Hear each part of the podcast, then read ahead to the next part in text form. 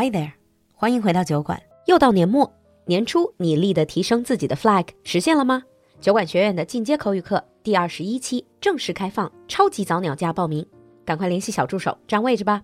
微信号是 l u l u x j g l u l u 就是露露，x j g 是小酒馆的汉语拼音首字母。我们在酒馆等你。Now on with the show. Hi everyone, and welcome back to America Under the Microscope. 欢迎回来，闲话美国。Hi James. Hi Lulu. Hi everyone. It's been a long time. Yeah, I know that you have been busy, but what were you gonna talk about today? Well, I have a question for you. Do you keep up to date with the news around the world and the country? I would like to say I am doing that, but just don't test me on any facts, okay? Okay. So, how do you like to get your news? Oh, nowadays it's really mostly on my phone. I do have news apps. I also get it from like social media, for example, like Weibo or even WeChat public accounts. I think most people are doing that right now. I don't watch TV to get news. Hmm, I see. Well, today I kind of would like to talk about the media in America and kind of like how do Americans get their information? Oh, that sounds like a very interesting topic. So, first of all, how do people get their news? I know that you have many different news channels, first of all. Like you mentioned, how you get your news on your phone using apps. Well, that's also mm. true in America as well But we have several avenues available. So, one such we have are what we call cable news channels. Ah, cable 就是有线。 So, what these are are the 24 hour news networks. So, they have news going all day long.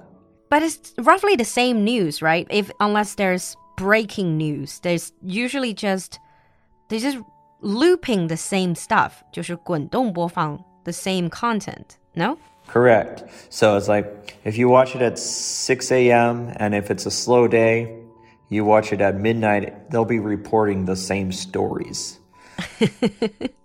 Yeah. I think it's the same with lots of news channels. Yeah, it's definitely the same. I mean, if there is a big event, certainly there'll be more interesting things going on. But to be fair, most days, not much happens.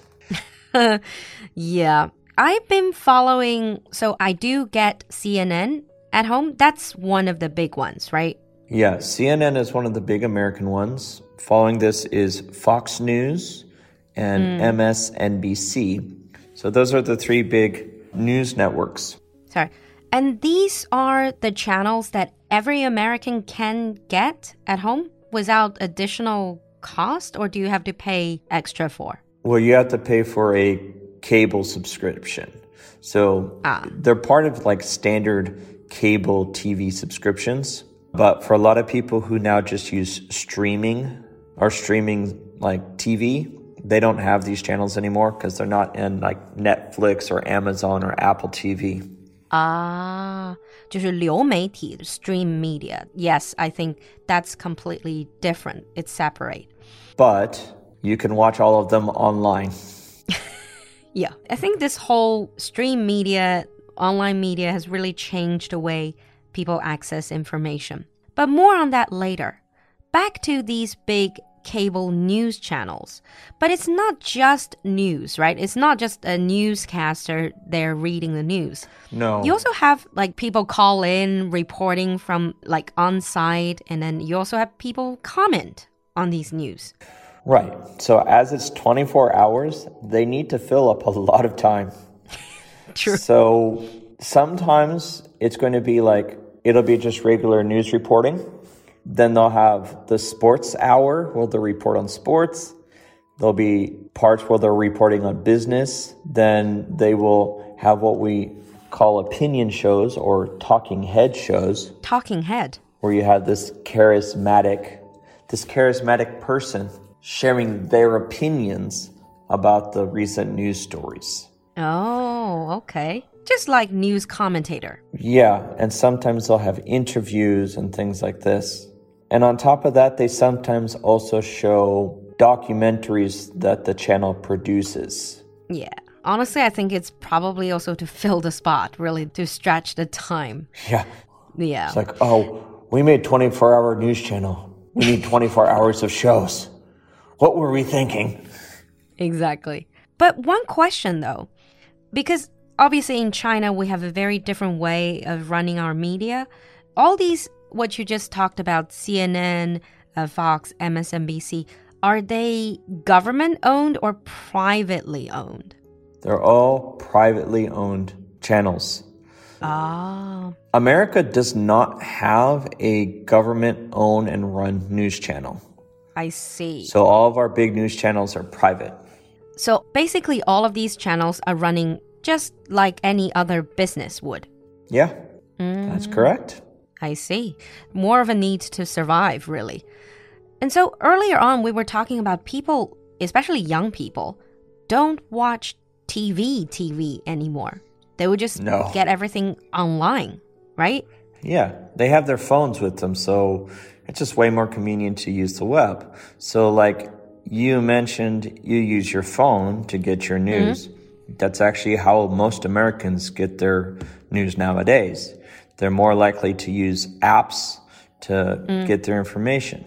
Now, the most popular apps to get news would not be a mm. news app, but social media like Facebook and Twitter. Facebook, Twitter. Uh, I think same here. The other day I was asking some of my students and I said, "Where do you get your news?" They were telling me Weibo, but technically Weibo is social media, not really news app in that sense. It does have a lot of news accounts, but it's still social media, right? But do you yeah. actually have news apps? Oh, of course. Like just owned by newspapers like every single big newspaper have their own apps on online newspapers like the new york times mm. the la times they all have their own app they can pay for their subscription and mm-hmm. read their articles just like if you could get their newspapers but not many people read newspapers anymore no especially if you have to pay this is the thing if I can get it elsewhere, I probably won't really fork out the money to pay for the subscription. I think that's for me. Yeah. What about you?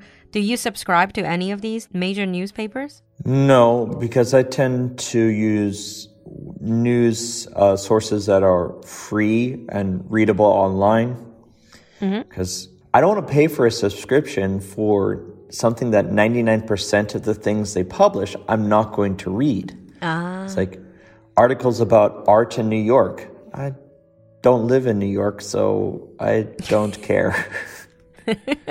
yeah, a lot of these they do have like localized information. That's for sure.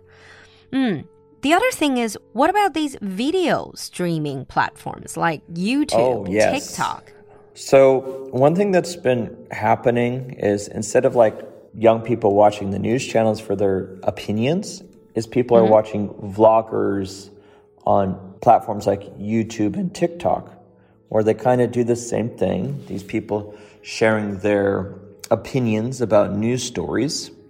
Mm-hmm. And on TikTok, there are, of course, going to be like short clips, which aren't enough to go into detail about anything. Or a lot of them on YouTube are sensationalized or they add a lot of graphics to make it visually interesting. Yeah, they want to boost the traffic.